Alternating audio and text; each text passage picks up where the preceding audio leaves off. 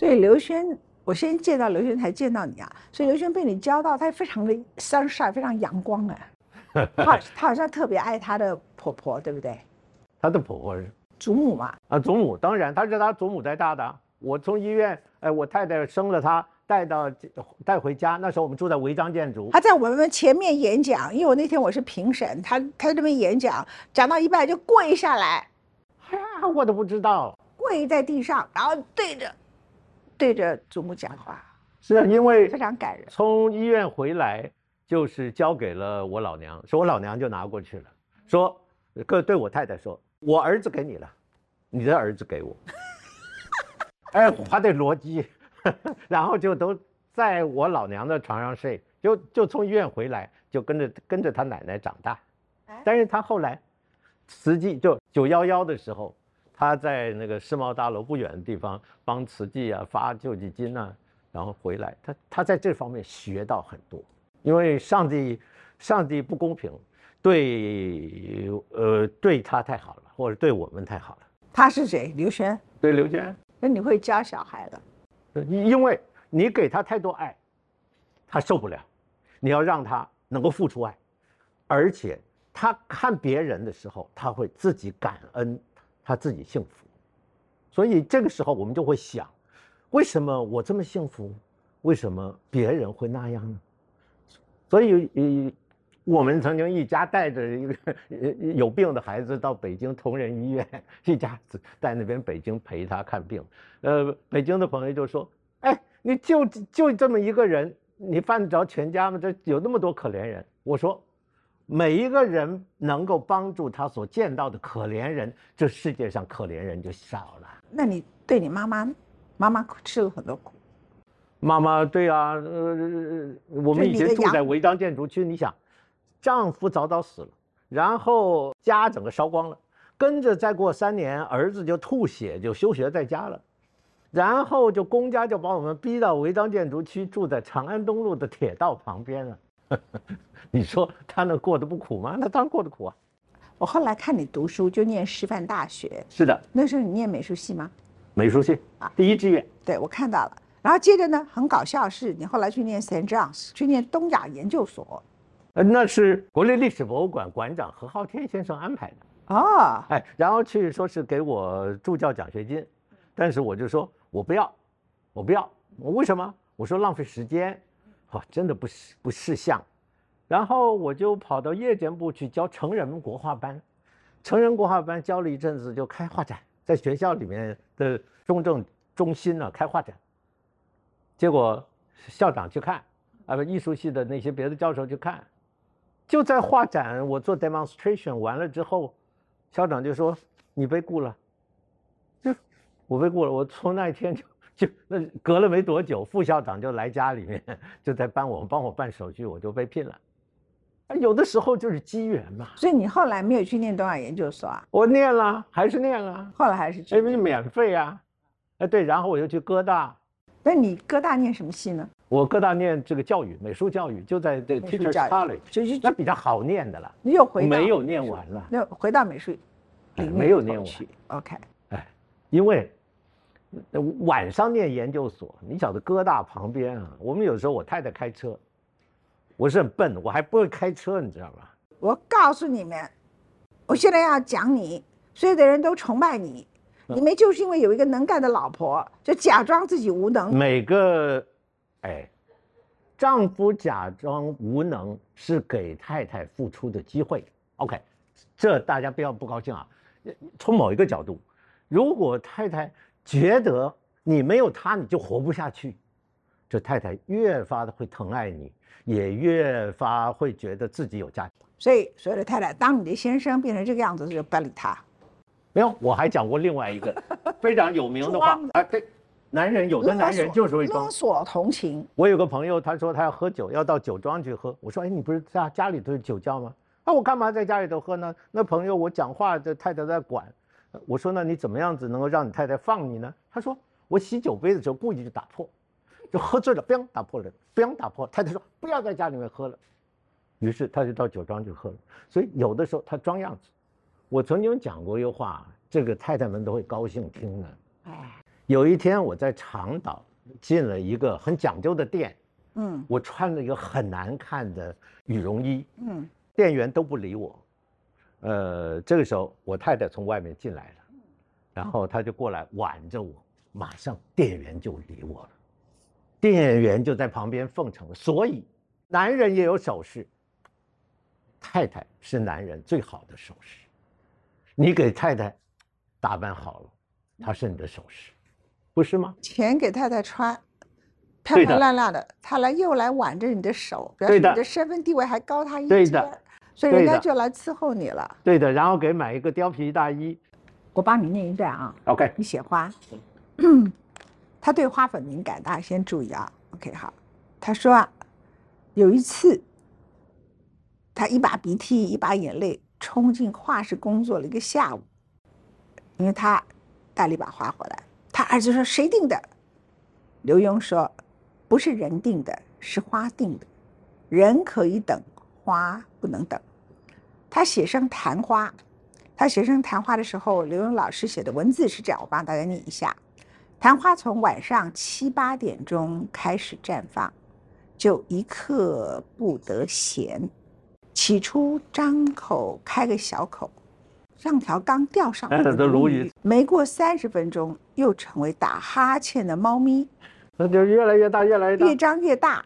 你甚至可以看见几十个花瓣在拼命使力，一抖一颤的向外撑开，直到九点钟才达到盛放而停止，却不到午夜又开始收拢，真正静下来。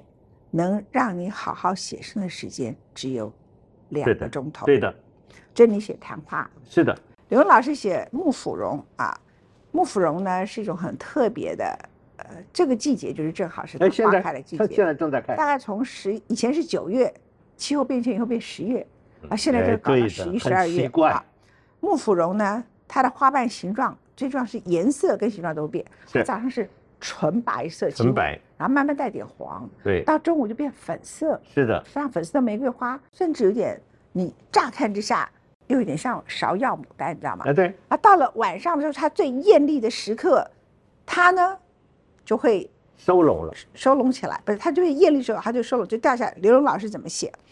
譬如木芙蓉，除了花瓣形状会变，色彩也会变，而且不断变。早晨是白里带黄，中午染上一株粉红，之后逐渐加深。太阳下山，它也几分巧劲，伴随着清脆的声音。你是说，其实它它这个漏印了，也就是它掉到土里去落下来。对，它落下。有的时候听那个落花有一点伤感，就听你就说它到了这个太阳下山的时候，它就收，它就缩起来了，但是它挺重的。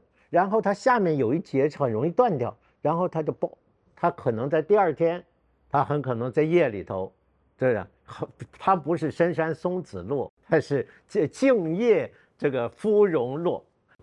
花就像人，你想画的好，除了了解它、抚摸它，最好还把自己变成花。对的啊，风来，雨来，霜来。雪来自然画的好，你讲以前这个大家在这个画古画的时刻，然后呢，某个程度即使是虫蚊虫咬过的，风吹毁的，是这种，即使是斑驳过的花朵，仍然是很美，很美。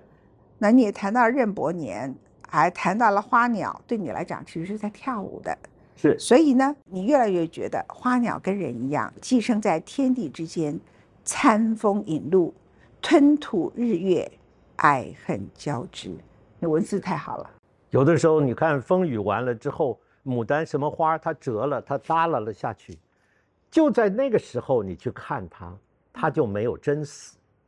它如果没有真正的折断，你隔两天去看，它已经转上，已经朝上，已经开始在生长了。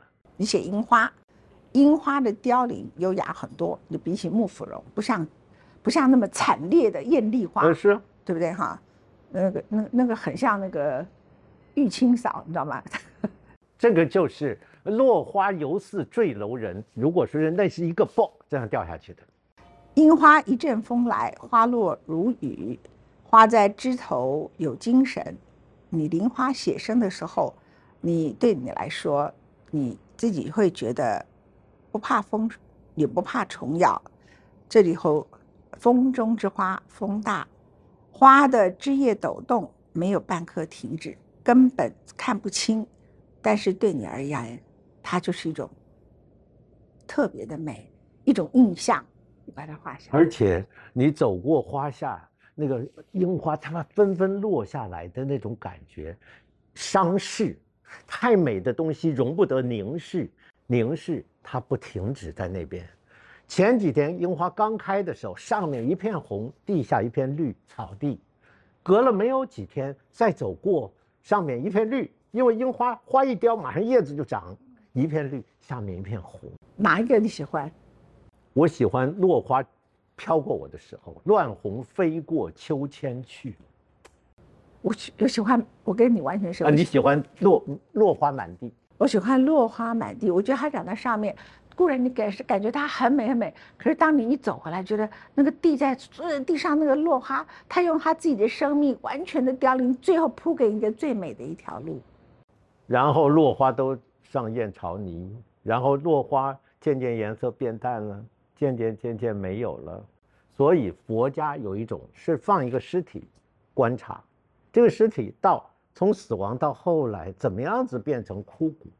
有的时候我们看花多美多美的花，有的时候白色的花就想你怎么那么白呢？那么不透明，那么白呢？可是你拿这个花瓣手一掐，透明了，它变成透明了。对，所以生命的实体到底是什么？美的实在到底什么？美的存在到底多久？好，从这个角度来讲，我们俩该死之人都没死。OK，有些人明明活着可以活的，可是他没有好好活。对，你说这个话，跟跟着你刚才那个话题下来啊。是的，他自己某个程度，你就说一个尸体摆在那个地方，那他会慢慢慢慢，佛家里头看这个事情，是的，包括我们讲樱花，包括讲所有的花慢慢慢慢消失，他从慢慢的在。酝酿它的花朵，到绽开，到落下，它其实即使落下的时刻都一种生命嘛，对不对？对。所以这个世界，这个大自然，或者这个上天无喜无悲的，呃，所有的事情就是这么发生了，没有什么特别值得过度的惊喜，也不必过度的万叹，因为它只是如此而已。你现在怕死吗？不怕。哎，我就讲人不可一日无必死之心，所以呢，我每天都是把自己我东西都整理的好好的，嗯嗯，该告诉太太的都告诉太太，呃，告诉家人的告诉家人。前两个月在浴室晕倒，搞一个伤疤，重大伤疤，到现在都没好。嗯，那那天如果说是没有人发现的话，那我们有个管家邻居的管家来帮我看着我，啊，听到哐当一声，还叫了救护车。我坚持不上，为什么？我那时候已经比较好了，我就没上。然后呢，我有一天啊，我去爬实践大学后面的山，我先看 Google Map，说是从那边走到故宫。现在还可以爬山？哎，你就听啊，那个山看起来那么矮呀，爬到故宫只要四十五分钟还是一个小时。我说啊，那就爬。好，爬到一半，那天特别热，爬到一半晕了，开始要完蛋了，打电话。呃，山下的救护队就上来了，但是救护队找不到我，居然，哎呀，幸亏有那个东吴大学的教授，姓梅的一位教授，他带着学生经过那边，看我没水，其实我就是没带水了，脱水了啦，给我一壶水，喝下去，然后看到救护队上来了，哎，最后要要我躺在担架上，我说不用了，我可以走下去了。哎，还跟他们做成朋友。救护队啊，隔不多久就跟我联络。哎，你要不要上来？我们要去爬山了，可以带你，呃，训练你。然后隔不久又又来一封信，说我们要去爬山了，呃，你来做我们的救难的对象。你只要当做你生病了，躺在那边，我们抬你。嘿，多好啊！又交了新朋友。然后那个梅教授，呃，这这这个梅长生教授，我后来就还他那个水壶。然后他带我参观他们东吴，然后看他的实验室。我开画展，他还来看我的画展。嘿，所以那一次虽然在山上挺危险的，休克也是好事啊。好事一桩啊。你这种身体，你还可以去爬山，给人家爬户。这是死人真的不要你，我跟您说，阎罗王。你不是身体不好吗？你为什么要专栏要恢复？我至少不会死啊！我不写到一半就死掉。爬，我今天去爬山，我一定死在半路上，所以我不会给人家找麻烦，我也不会去打电话，因为你自己去寻死，要去自杀 啊。不过你你命好啊，就是阎罗王不要你，你还交了好朋友。OK，但但我们都是要挑战自己。一句话，我不会。今天你身体不好，你还要那样子写？我不是为了写天下人，因为我要写一本书。OK，那我用写天下专栏的目的，就是说，我就逼自己一个月至少写两篇，大概六七千字。然后呢，他们可能登一千八百字，我说不管他，我就自己都写两三千字。然后这个对我来说，因为我知道我们的时代呢。你跟我的时代刚好逆转，这样你听懂我意思？每个人都在为自己的角度着想了。啊，一个人呢，只要不能破除你身上的，以为你对 my homeland 我的土地、我的国家的爱，你的世界不够大，很窄，你是自己很自私。你为家里就是自扫门前雪，你为你的国家就是一个国族主义，你可能是一个侵略者，也可能一个狭隘的民族主义者，就是各种情况都可能。我就我就像现在这样讲话，讲完了以后，我的病就好了。然后关心气候，因为因为肾上腺就起来了。啊，对对对，我最近有一次，我们录一个 COP twenty seven，台湾都不报道。对啊，联合国气候变迁大会，就他们说，文倩姐，你今天录影状况特别好。我说，因为我今天录影 COP twenty seven，我从头到尾每一个稿头都在骂人。对啊，所以要有愤懑呢，要要有心里头有挣扎，要有使命感，觉得这个不吐不快呀。是因为全因为全球暖化，它已经导致我们现在不只升温两度，已经二点七度。到二零五零年，哎，对，我们这一代也很多地方被淹没。我说你们这些人在讨论什么领土完整？请问什么叫领土完整？你根本海平面上海边领领土就失掉了多少？就是所以啊，回来讲，我们最后还是这个做个结论：是，我们俩该死没死的人，我们继续努力的活着。然后那些还活着的人，你要跟他说什么？你还活着，你可以好好健康活着的人。他们反而不太懂得珍惜每一天，会不会？活着就活着吧，因为这个世界本来如果就是阿尔法、贝塔、伽马人分成多少个层次，有的人要悲天悯人，呃，像你这样，那有的人能就只是这样子过日子，这个世界可能会更好。如果那些很平凡的人又想的太多，不见得好。所以就这样子，你我发挥我们的那点热力，呃，那点能力，那么别人呃让他泰然的活着，或者是他们依然自私，那这个世界也应该谅解。因为人如果没有自私，怎么会有战争呢？所以我就在想，人家问说为什么要有战争？我说你们夫妻会不会吵架？会不会抬杠？你夫妻会吵架会抬杠，朋友会有争吵，当然就有战争。这这是这个世界就是如此嘛。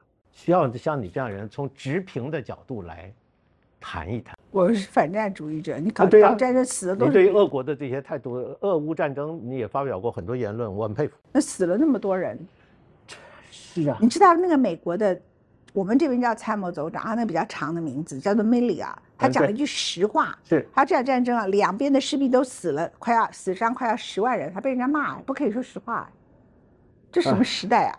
好了，OK，不管他们了。人不可一日无必死必死之心。当你有这种想法的时候，很多事情可以看得开。其实人，你不要等我生病了。有些人在车上，像我自阿姨好可能发生一个车祸就被就被撞死了。我小时候突然之间爸爸没了，突然之间就吐血休学了，突然之间家就烧光了。所以我到后来每一次车子转进巷子，我看到我的家。看到我后来，包括在美国的家，我就心里头会告诉自己：哎呦，好好啊，家还在。哎呀，人如果总是会有这样的想法，就好像我有时候，我有一阵子是是是感冒还是怎么样子，医生给我开了药，我发觉怎么夜里头气这么通呢？我就问医生，医生不打我，他说下一次告诉你。我再下一次去，我问他说，因为我给你开了可体松，我就知道。那我这用药专家，我那两下不气喘的时候，哇，世界如此美。那你干嘛不继续吃下去啊？不知道，好像他不给我开了嘛，反正他就当做一个禁忌嘛。那个副作用很大，副作用很大。所以如果我们每一个人都说，你的身今天呼吸很好，我多么感谢感谢天哪！我我包包有药，当然可以给你。那是我每天要活下去必要的药，我当然可以送你一颗药。不要告诉医生，OK 好。欢迎刘文老师今天来我们的节目。有人称他就是一个令人非常感动的文学家，一个令人非常感动的画家。居然还有人称他叫老顽童，no，他是一个是我自称的人。你自称老老顽童？你现在有几个家？我是够顽童啊！你现在到了几个家？什么？在台北啊，美国。台北，美国。对啊，他说只要家不烧了，人生什么都是小事儿。每天看到，如果说是能够看到自己家，看到自己活着，看到自己还能呼吸，还能顺畅的呼吸，就是感恩，就是感恩啊。对的，对。你他刚一来很紧张，因为陈继明老师呢，我们跟他借另空间，他为我们就布置了这么一个美丽的场合，是专门的。是。特别的，今天去花市买的花，哎呦，然后这个这盆子也是，这盆子也是，是他替我插的花，哎呦，他要做给我的过年礼物，是。圣诞节礼物，因为他他就觉得我生病了，他要特别照顾。你不知道生病有多少特权呐，你只是跟你太太撒娇勒索同情，我这个一生病啊，整天有今天有甜点，又有花，又有什么东西，通通都有哎，还有你这个老朋。我一直敬仰的老朋友终于见面了，是，所以我现在要跟你学，我明天我就会在我的脸书告诉大家，我脑袋里面缺两根两根筋，我的脑子又进水了，我我我要开始讲着，看看有没有礼物会进来。而且我我我我这不是要，我其实当时我要解释一下，我写这个东西不是勒索同情，我其实是要鼓励很多生病的人。你其实看得出来，那个文笔本来是这个意思。是的。就是我不是说我病了我好可怜，我是要告诉很多人生病了你就接受它，啊，你根本不只是这个，你生病了你还写说是两千一百字，然后还告诉人家你写两个钟头，这就是说我虽然生病了，可是我还要继续做，而且不要认为我糊涂哦，我还更聪明。我我跟您说，OK，生病前后的我最大的差别是什么？是。我以前都不太放过自己啊，啊，因为我就从小做什么事都很快，是，然后应该算都比别人好，是，然后一天可以做别人五倍的工作，对的，然后什么东西就是这样子，然后觉得自己可以更好、更好、更好。我生病以后啊，就不会了。就开始称赞自己，哎呀，我好棒，我怎么这么会插花？哎，我好棒，我怎么会这样子？要不然我以前怎么会给人家什么两小时两千多字，那么理所当然的事情啊？对，现在不是，我以前是口述就可以编一张稿，这是金维纯说的啊。然后呢，现在就居然什么事都说，哎，你们有没有觉得我这么快，我像个天才一样？很可笑。随着年龄不一样嘛，所以我就我会自己告诉自己，我活该腰痛，腰这么不好，我还要趴在地上画画，那我就活该。当你这样子，你会比较快乐哦。我不是活该，我觉得我是天才。OK，好，天才。我我们都是天才，我们都是天才。然后我就是我的脸虽不漂亮，可是我的跟月光比起来，我你是你是永远的美丽的陈文倩。啊，谢谢谢谢。就我们刘勇老师多好啊！你不是老顽童吗？你应该。挖苦我两句话才对啊！怎么挖苦你呢？我是找不到嘞。你要说我是美丽的，你看我连你多少年前讲阳明山下雪，我的你家下雪了，我都会记得。下雪了我就休克了，差点死了，这样好吧？然后就变成美丽的僵尸。当时如果死了是，现在已经不是了，因为那是十年前的事情了。现在又老了十岁了，所以每日一定要抱着必死之心。但不要讲说必死，就是说你每一你不应该觉得你今天活着是理所当然的了。对的，本来就是。不要觉得你今天活感恩感恩每一天，感恩还有个房子在那了没烧掉。对，感恩大家这么的捧我的场，我这个画展，大家那么捧场，受到这么大家的疼爱，呃，受到你的疼爱，心里头都非常感动，都要掉眼泪。你的画实在太美了，哎，谢谢。你教别人什么叫做真正的美？谢谢谢谢，那个美就是好细腻、好自然的，它一点都不做作。因为我送你一本我的画册，我送一本我的理论书，太好了。